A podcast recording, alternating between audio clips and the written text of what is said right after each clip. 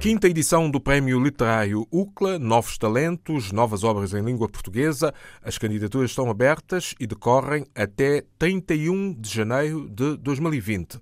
O objetivo é a produção de obras literárias nos domínios da prosa de ficção, a saber, romance, novela, conto e crónica. Trata-se de uma iniciativa conjunta da UCLA e da editora A Bela e o Monstro, que conta com o apoio da Câmara Municipal de Lisboa.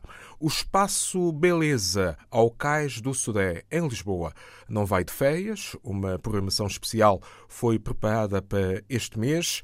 A primeira sexta-feira de agosto serve de arranque com um ciclo de homenagens ao cantor guineense Sidónio Pais, que leva 47 anos de carreira na música. Conto partilhar esta história com o público que vou ter no Beleza esta, esta sexta-feira. Uhum. Tudo começou com Capa Negra, um uhum. grupo de estudantes. Estudantes Uh, que não era, era mais que um conjunto, acho que já falei disto aqui e noutros sítios, mas nunca é demais repetir, porque temos gerações que aparecem cada dia.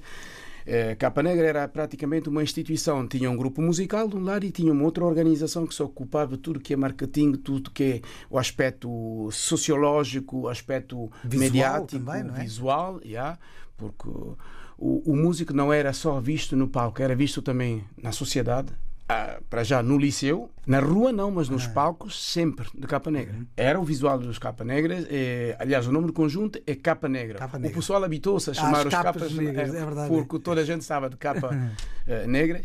E pronto, foi uma ideia marketing que marcou essa época. Para além do visual, havia também a parte sonora. A modernidade da capa negra, do capa negra, uh, para além do aspecto instrumental, dos instrumentos, porque a música moderna guineense é pelo facto de utilizarmos os instrumentos que não eram instrumentos tradicionais. A modernidade da música guineense na altura era o facto de também se cantar em crioulo uhum. da Guiné-Bissau. Mas a novidade do Capa Negra é termos optado por cantar a história da luta de libertação nacional. Já não era uma fase de mobilização das massas nos centros urbanos para irem fazer a, a, luta de libertação, mas era já explicar o que aconteceu, o que foi a luta de libertação nacional, quem são os, heróis. Não podemos citar todos, mas citamos alguns que ficaram nos anais da história uh, da Guiné-Bissau. Ainda se ensina aos estudantes uh, nos colégios e liceus na Guiné-Bissau.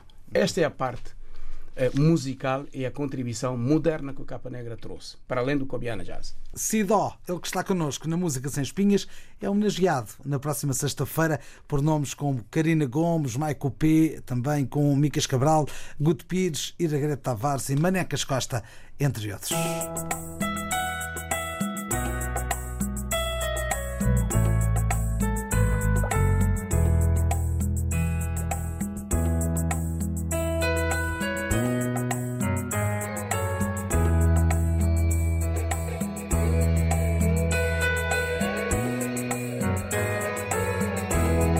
Sidó, como é muito conhecido, Sidónio Paes, da Guiné-Bissau, cantor, em conversa com o jornalista Nuno Sardinha, o ciclo de homenagens esta sexta-feira, 2 de agosto, no Beleza, em Lisboa. Para o dia 8 de agosto, também no Beleza, o regresso do angolano Jorge Rosa, já com temas do novo álbum E Tu Nós, depois do disco Achiluanda.